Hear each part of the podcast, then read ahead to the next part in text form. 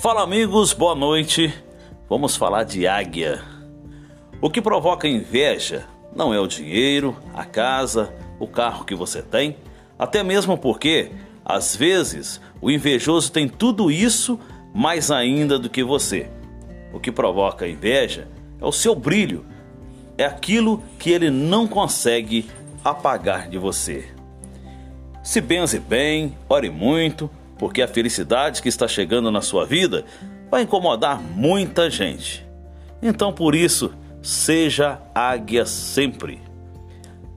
É o ditado que a águia não voa com pardal.